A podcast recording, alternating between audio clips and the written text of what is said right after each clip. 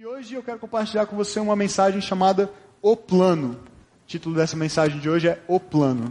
E esse título tem a ver, na verdade, com um plano específico, não qualquer plano, mas o plano de Deus para minha vida e para a sua.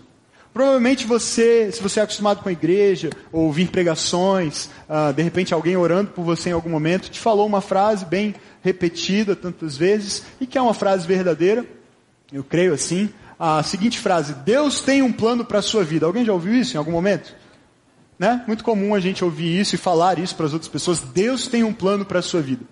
E a gente gosta né, de ouvir isso, pelo menos eu gosto, eu gosto de ouvir essa palavra. Isso me traz estabilidade, isso me traz segurança de saber que a minha vida não está solta ao acaso, que a minha vida não é uma sucessão de fatos aleatórios, na verdade a minha vida é um plano maravilhosamente orquestrado desde a eternidade por um Deus soberano e um Deus amoroso que me conhece, que me planejou e que conduz a minha história.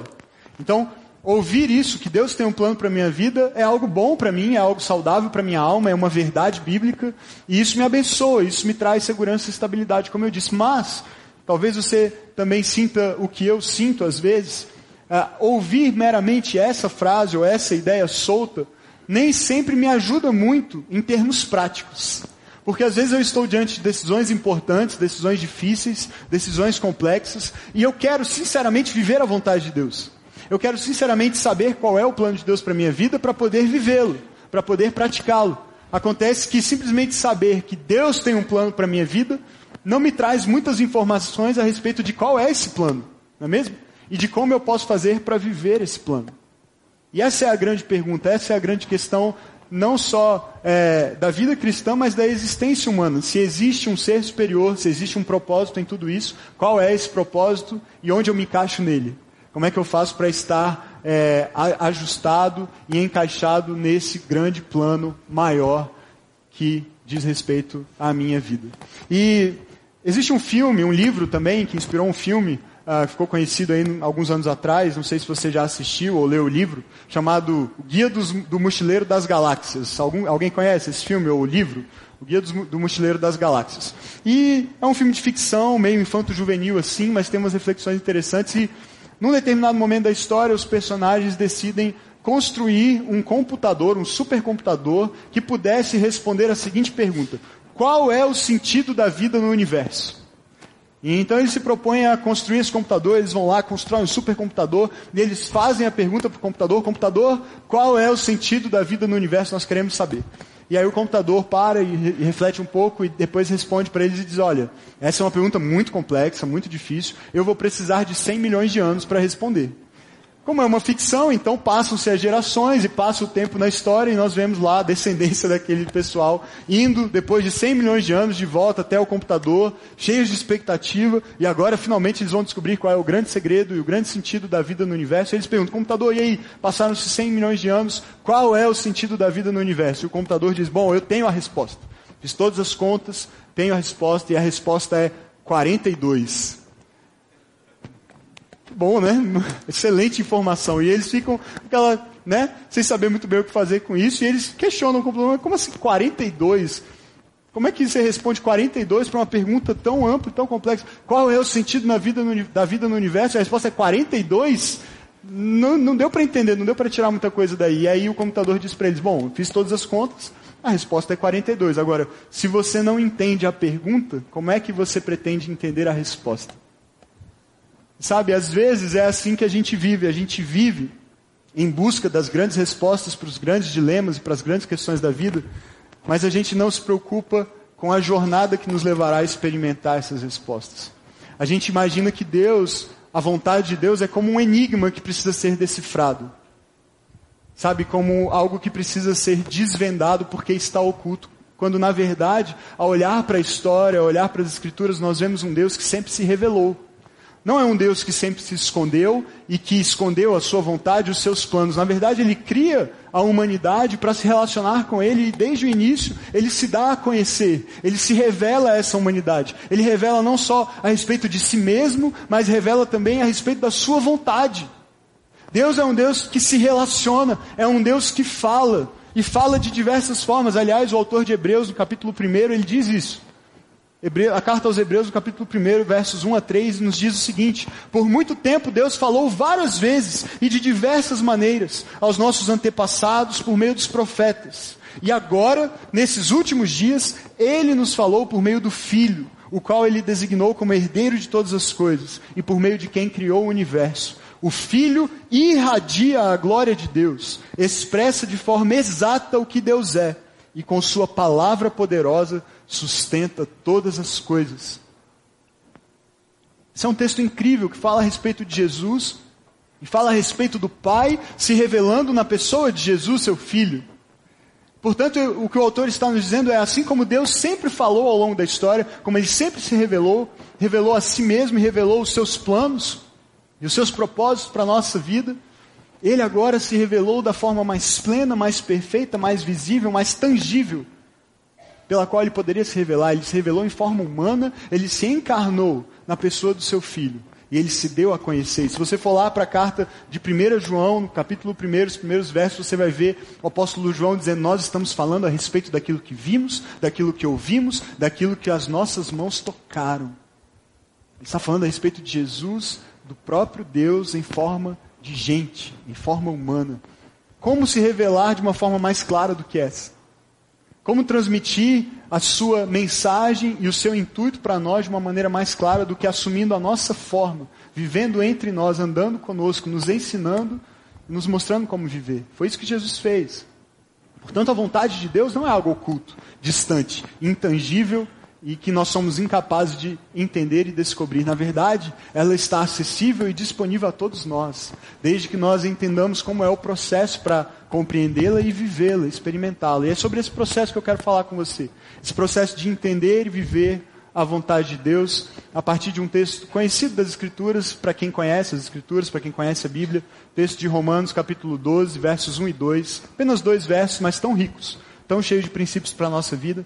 Você não conhece, tenho certeza que vai te abençoar nessa manhã a leitura desse texto. Leia comigo Romanos 12, 1 e 2. Se você tem uma Bíblia, pode abri-la, se não, pode acompanhar no telão também.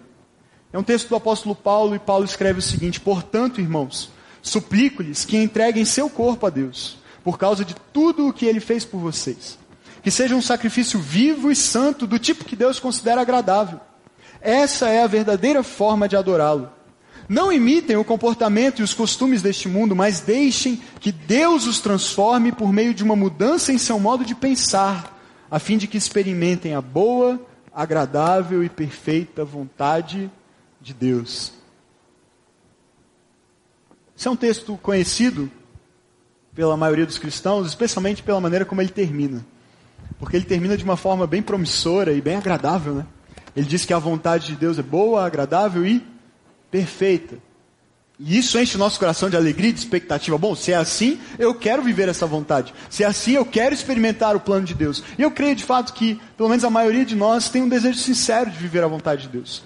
Ao menos de forma abstrata. Sabe? Sem conhecê-la, sem saber qual é, a gente diz que quer. Mas às vezes, quando a gente descobre o que Deus quer da gente, a gente já não quer mais tanto assim, né? É interessante isso, mas o primeiro princípio, a primeira atitude que eu vejo Paulo nos desafiar a tomar nesse texto é justamente nos entregarmos a essa vontade. Entregue-se à vontade, de, à vontade do Pai. É o primeiro desafio que eu tenho para você nessa manhã a partir desse texto. Veja como começa essa passagem, verso 1 de Romanos capítulo 12, Paulo diz, portanto, irmãos, e esse portanto nos conecta ao que ele disse antes, se você olhar depois Romanos do capítulo 1 até o capítulo 11, é um tratado teológico mais amplo mais completo tratado teológico que você vai encontrar nas escrituras, especialmente no Novo Testamento, em que Paulo está apresentando o perfeito plano de salvação em Jesus, ele nos mostra a justificação pela fé, ele nos mostra como se dá o novo nascimento, e qual é o plano de Deus a enviar seu filho para morrer por nós, denso em termos de teologia, de verdades, de doutrinas. E aí você entra no capítulo 12 e ele agora vai focar na nossa maneira de viver. Portanto, agora que nós entendemos quem é Jesus e o que ele fez e os seus planos para a nossa vida, agora como eu devo viver a partir dessa convicção? Ele, e a primeira coisa que ele faz é suplicar. É fazer um pedido intenso, profundo, íntimo, veemente. Ele suplico-lhes que entreguem seu corpo a Deus por causa de tudo o que ele fez por vocês, ou seja, por causa de tudo que Jesus fez, por causa do seu sacrifício, da sua morte. A resposta que vocês devem dar a ele em razão disso, do que ele fez, é se entregar a ele, se entregar ao Pai entregar seu corpo numa referência à nossa vida cotidiana, às coisas que a gente faz. A gente não tem como viver fora do corpo nesse mundo. Nós existimos no corpo e o nosso corpo é o que nos permite viver a vida, trabalhar, estudar, nos relacionarmos, comer, beber, nos divertirmos.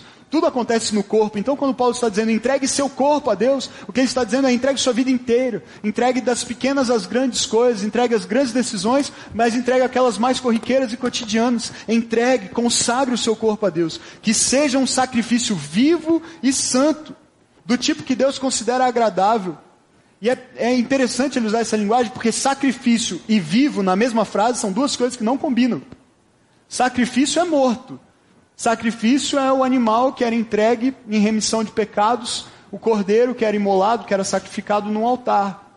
Mas Paulo está dizendo, por causa de Jesus, agora você não é mais um sacrifício morto e você não precisa mais oferecer sacrifícios mortos para Deus, você é o próprio sacrifício. A sua vida é o sacrifício. Você se torna um sacrifício vivo e santo, agradável a Deus. Não é incrível pensar que a nossa vida pode agradar ao Criador? Nós focamos às vezes tanto nas nossas falhas e nos nossos pecados e limitações, mas em Jesus e vivendo com Jesus e para Jesus, nossa vida se torna agradável a Deus, se torna um sacrifício vivo e agradável a Deus. Essa é a verdadeira forma de adorá-lo. Essa é a verdadeira oferta que agrada ao Senhor.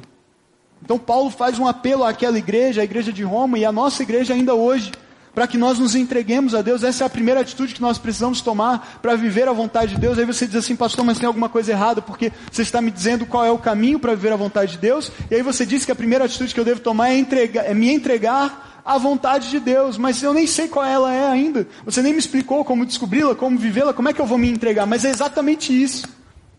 Paulo diz: o justo viverá por fé. A fé que Deus requer de nós é uma entrega absoluta e incondicional, mesmo sem entendermos plenamente quais são os seus propósitos.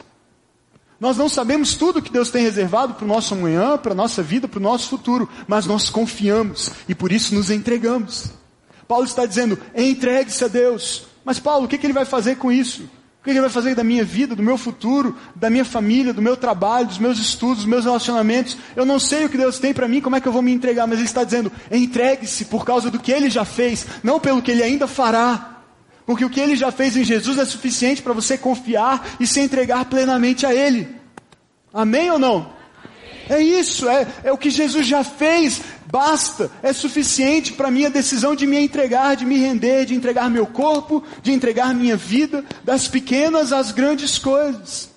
Jesus teve que tomar essa decisão também, mesmo sendo Deus, ele assumiu forma humana e ele viveu um momento em que a sua vontade, a vontade do seu coração, da sua carne, se contrapôs à vontade do Pai. E no Getsemane, numa cena que nós vemos aqui no Alto de Páscoa, Jesus está orando, aflito, com o coração angustiado, perto de ir à cruz, e ele faz uma oração conhecida que está no capítulo 26 do Evangelho de Mateus, e ele diz: Meu Pai, se for possível, passa de mim esse cálice. Contudo, e esse contudo é o que faz toda a diferença aqui, não seja feita a minha vontade, mas seja feita a tua vontade. Jesus viveu esse conflito e nós vivemos esse conflito todo dia. Mas a primeira decisão que nós precisamos tomar é entregar. É dizer, Senhor, às vezes meu coração deseja outras coisas, mas sabe de uma coisa, eu não quero a minha vontade, eu quero a tua. Eu tenho esses planos, eu tenho esses anseios para o futuro, eu tenho um caminho traçado diante de mim, mas nada disso importa, porque o que importa é viver a tua vontade. E às vezes as coisas vão convergir, às vezes não. Por isso é um sacrifício vivo. Por isso é uma renúncia da nossa carne, da nossa natureza das inclinações do nosso coração que às vezes não são santas, são pecaminosas, e nós renunciamos e nós nos entregamos. E assim como Jesus fez essa oração ousada, eu e você precisamos fazer essa oração ousada também. De dizer, Senhor, de antemão, mesmo sem saber todos os detalhes do teu plano, do teu projeto para a minha vida, eu me entrego. Eu confio, eu decido confiar. Nas pequenas coisas.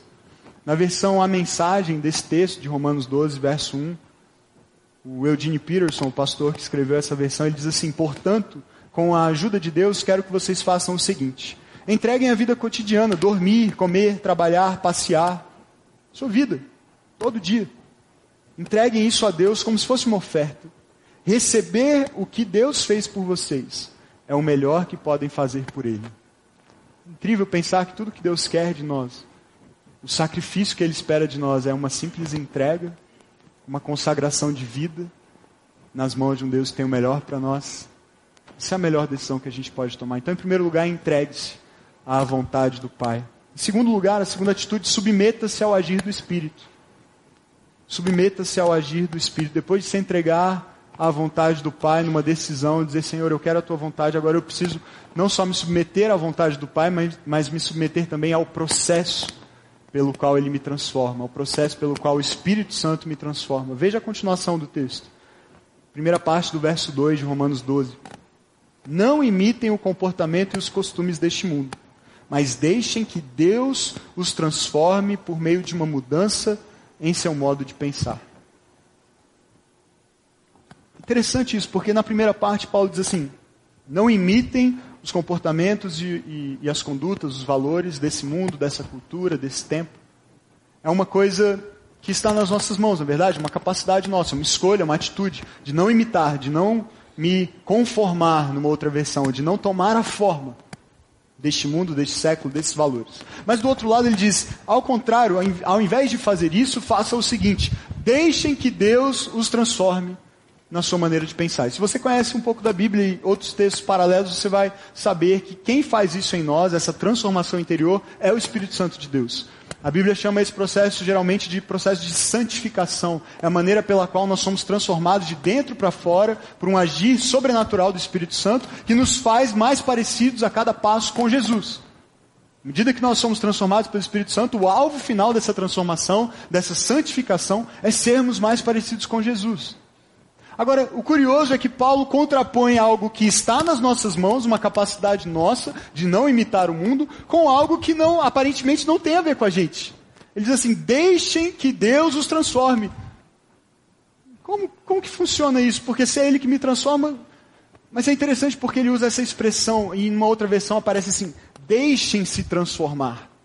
Ou seja, há aqui, na verdade, uma parceria entre nós e Deus, entre nós e o Espírito Santo de Deus. Eu preciso decidir me submeter a esse agir transformador de Deus na minha vida, que tem muito mais a ver com o que acontece dentro de mim do que com o que acontece fora de mim.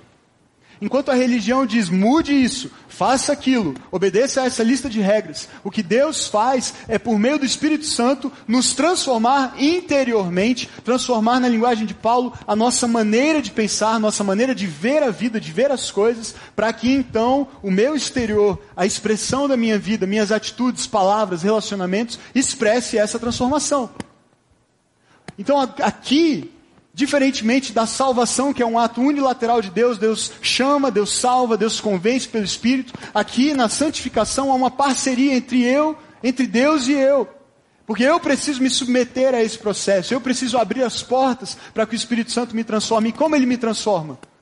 Quando eu busco, quando eu oro, quando eu leio a palavra, quando eu ouço mensagens, quando eu sirvo na igreja, quando eu estou no meu pequeno grupo em comunhão com outros cristãos, com outros discípulos de Jesus, e um apoia o outro, incentiva o outro, encoraja o outro, exorta o outro. É assim que Deus nos transforma. Então eu preciso me submeter ao processo e entender que com o meu esforço e com o meu comprometimento, mas sobretudo com esse agir sobrenatural do Espírito Santo de Deus, eu serei transformado. E a minha vida será transformada, minha maneira de pensar será transformada, e isso resultará em atitudes transformadas, numa vida transformada, em relacionamentos transformados, em viver a vontade de Deus. Esse é o efeito, é o processo. Na versão a mensagem, essa parte aparece assim: não se ajustem demais à sua cultura a ponto de não poderem pensar mais. Em vez disso, concentrem a atenção em Deus e vocês serão mudados de dentro para fora. Ou seja, quando a gente se ajusta demais à cultura, quando a gente imita os valores desse mundo e segue o fluxo desse mundo, a gente perde a capacidade de pensar com a mente de Cristo. E aí a gente começa a fazer coisas que a gente não faria, a gente começa a agir de formas estranhas e que não combinam com a palavra de Deus, e muitas vezes nós justificamos esse comportamento, dizendo, não, isso não tem nada a ver, isso não tem problema, isso não me influencia, não me afeta, mas só que a sua vida não reflete mais os valores do reino, não brilha a luz de Jesus, não transforma a vida de outras pessoas. Por quê? Porque tomou a forma do mundo. Porque se ajustou aos padrões deste mundo. Quando na verdade o que nós precisamos fazer, na linguagem aqui de Paulo, é nos deixarmos transformar, concentrar nossa atenção em Deus, para que o Espírito Santo haja e nos transforme, de dentro para fora. Nós precisamos orar como Davi orou no Salmo 143, verso 10. Ensina-me a fazer a tua vontade, pois tu és o meu Deus, e que o teu Espírito bondoso me conduza adiante por um caminho reto e seguro. Essa é a oração do meu coração, essa é a oração que eu espero que seja a sua oração hoje.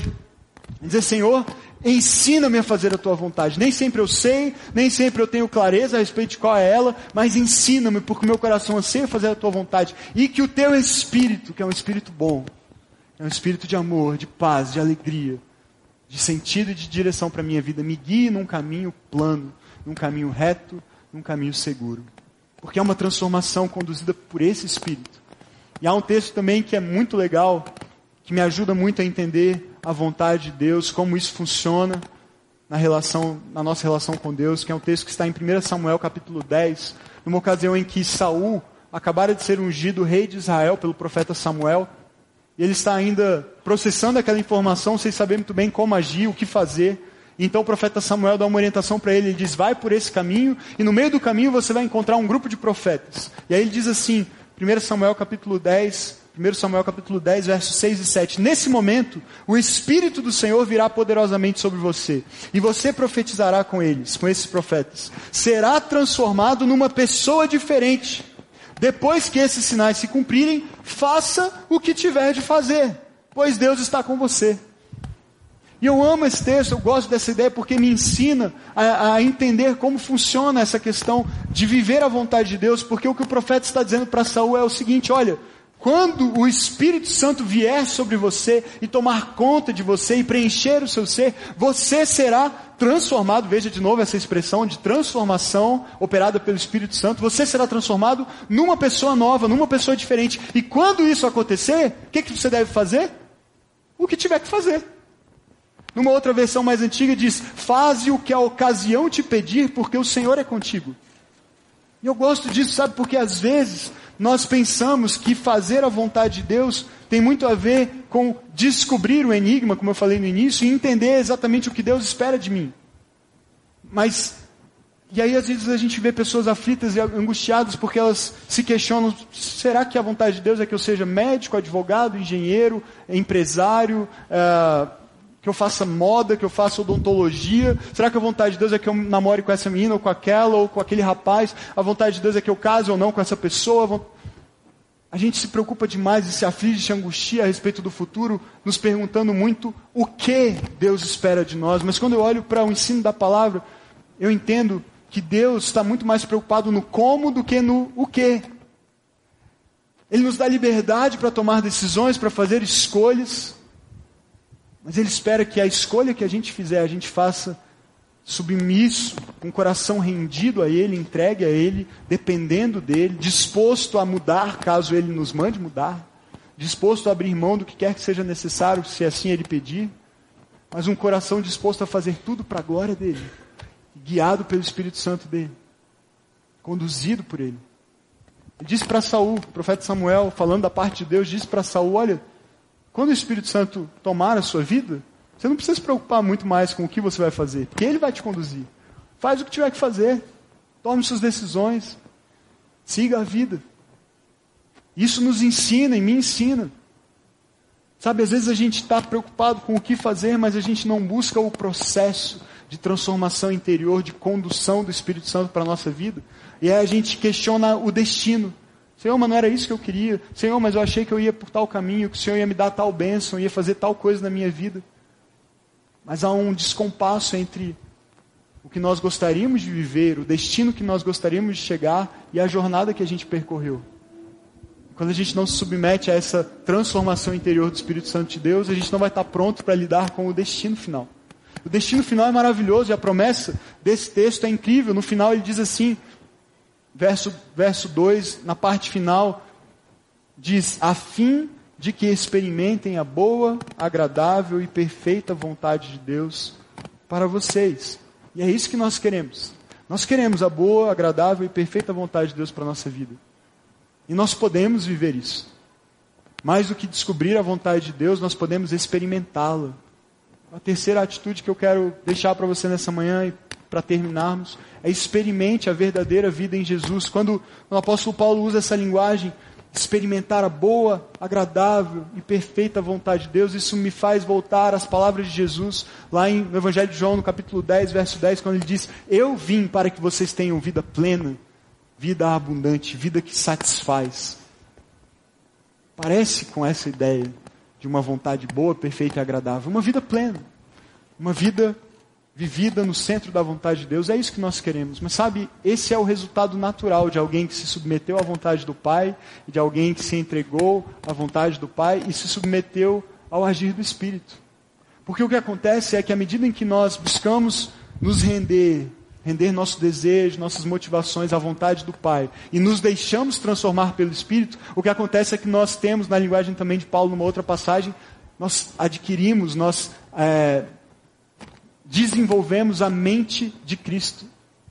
E quando nós temos a mente de Cristo, quando nós vemos a vida como Cristo vê a vida, então nós não precisamos mais nos preocupar tanto com o que fazer, porque nós seremos naturalmente conduzidos às decisões certas. é interessante que na versão a mensagem, essa parte final diz que vivendo dessa maneira, sendo transformados pelo Espírito, concentrando nossa atenção em Deus, Ele desenvolverá em nós verdadeira maturidade. O autor diz: diferentemente da cultura dominante que os arrasta para baixo, ao nível da imaturidade, Deus desenvolverá em vocês verdadeira maturidade. E quando eu li isso pela primeira vez, eu falei: mas como ele conseguiu fazer esse link? Como é que ele traduziu a boa, perfeita e agradável vontade de Deus nessa outra versão para falar que Deus desenvolverá em nós verdadeira maturidade? Parece que uma coisa não tem muito a ver com a outra. Sabe, quando você lê a passagem toda, faz todo sentido, porque a ação transformadora do Espírito em nós, essa transformação de dentro para fora, dos nossos valores, da nossa maneira de ver a vida, reflete justamente numa verdadeira maturidade espiritual. E é a maturidade espiritual que nos levará a desfrutar, a experimentar a boa, perfeita e agradável vontade de Deus. Porque se eu sou maduro espiritualmente, significa que a minha vida não é mais guiada pelos meus desejos, pelas minhas vontades, mas é guiado pelo Espírito Santo, que habita em mim, que me transforma à imagem do Filho e me leva a escolher o que é melhor, o que agrada a Deus. O pastor John Piper diz que no céu a vida será perfeita porque tudo que a gente fizer, a gente vai ser livre para fazer o que a gente fizer. E tudo, absolutamente tudo que a gente escolher fazer, todo dia, durante a eternidade inteira, será exatamente a vontade de Deus. E a vontade de Deus é perfeita. É agradável. Imagina, você acorda e fala, ah, hoje eu quero tomar um café da manhã, ostentação, panquecas com bacon e ovos mexidos e tudo que tem direito. E aí você descobre que era exatamente isso que Deus tinha preparado para você de café da manhã naquele dia. Fala, é isso aí, meu filho, você acertou em cheio. Esse é o cardápio aqui no céu hoje. Pensou? Isso é o céu. Esse, é o céu. Né? Os pastores gordinhos dão glórias a Deus nesse momento. Ô, oh, já, desculpa. Estou falando de mim falando de mim. Sabe? A gente pode começar a desfrutar um pouquinho do céu na terra, como a gente cantou hoje, a presença de Jesus é o céu para nós. E quando nós nos entregamos a esse processo de submeter nossa vontade à vontade do Pai, de deixar que o Espírito Santo nos transforme de dentro para fora na nossa maneira de pensar e de agir, o resultado natural é experimentar a vida perfeita que Ele tem para nós. Essa vida plena que satisfaz, só é encontrado em Jesus Cristo. A gente pode viver essa vida. E o mais impressionante é que a gente começa a desfrutar mesmo um pouquinho do céu na terra. Porque o apóstolo João escreve na sua primeira carta, primeira carta de João, capítulo 5, no verso 14, ele diz assim: Estamos certos de que ele nos ouve sempre que lhe pedimos algo conforme a sua vontade. Maravilhoso saber que sempre que você pedir algo que é da vontade de Deus, ele vai te ouvir, vai te atender. Basta alinhar nosso coração ao dele, basta submeter nosso coração à vontade dele. Sermos cheios do Espírito, transformados por esse Espírito. E a nossa vontade será a vontade do nosso Pai e será o melhor para nós. Eu, no, alguns conhecem a minha história, é, sou pastor aqui na igreja há dois anos mas sou membro aqui há seis, seis anos. E quando eu vim para cá, eu jamais sonharia que um dia eu seria pastor e pastor dessa igreja. Eu vim de uma outra igreja, num contexto difícil na época, e já tinha feito seminário por um tempo, tinha saído, não pensava em ser pastor, estava estudando só porque gostava de estudar a Bíblia, mas era advogado e pensava que seria advogado para sempre, ou pelo menos por um bom tempo ainda. E alguns anos depois, Deus começou a incomodar meu coração, e especificamente no ano de 2013, já estava aqui há dois anos e meio mais ou menos, uh, servindo, trabalhando, liderando alguns ministérios. Eu comecei a notar que eu estava chegando num ponto de decisão, num ponto em que a minha vida poderia radicalmente mudar, porque as oportunidades para servir, para liderar continuavam aparecendo e uma certa vez eu conversando com o pastor Felipe na época que era o pastor de jovens, eu falei, cara, não me dá mais nada para fazer, senão você vai ter que me contratar. Porque eu estou trabalhando tanto, eu estou tanto, meu coração, minha mente, tão tomados pela igreja, pelo ministério, tão apaixonado por tudo que a gente está vivendo aqui, que eu não consigo mais trabalhar. Eu estou no escritório de advocacia lá durante o dia, mas minha cabeça está aqui o tempo todo, meu coração está aqui, e eu já não sei mais como lidar com essa coisa, com essa, esse coração dividido, essa mente dividida. E ali foi um momento de decisão para mim, em novembro de 2013, ele me deu uma palavra e ele falou: está na hora de você parar de lutar contra a vontade de Deus e se render a ela, seja ela qual for. Porque até ali no meu coração eu estava pronto para tudo e disposto a tudo que precisasse como voluntário. Mas eu não estava pronto para largar meu emprego, minha carreira, aquilo que eu tinha feito durante tanto tempo, estudado, pós-graduado. E ali foi um momento de ver a minha vontade em conflito com a vontade de Deus sabe? E não foi imediato, houve a decisão, mas houve um tempo de preparação e de luta ainda. E mais de um ano, cerca de um ano e meio depois, eu comecei de fato a trabalhar aqui em tempo integral e tive que tomar a decisão de deixar o resto para trás. Sabe, há um momento na minha vida, na sua vida, de decidir, parar de lutar e se render. Senhor, eu não entendo tua vontade, eu não sei qual é, seja qual for, é isso que eu quero se entregar. Sabe de uma coisa? Não há nem um dia em que eu me arrependa. Nem um dia. Estou vivendo a melhor vida. Perfeita? Bem longe disso. Mas incrível. Nas mãos de Deus. Confiando nele. O que ele tem para mim amanhã ou depois, não faço a menor ideia. Mas eu vou com ele, para onde ele quiser me levar. Porque a vontade dele é boa, perfeita e agradável. Eu só quero andar com Jesus, ser transformado pelo Espírito Santo e estar pronto para dizer sim para o que quer que Ele tenha para a minha vida. Você quer isso? Você quer a vontade de Deus para a sua vida?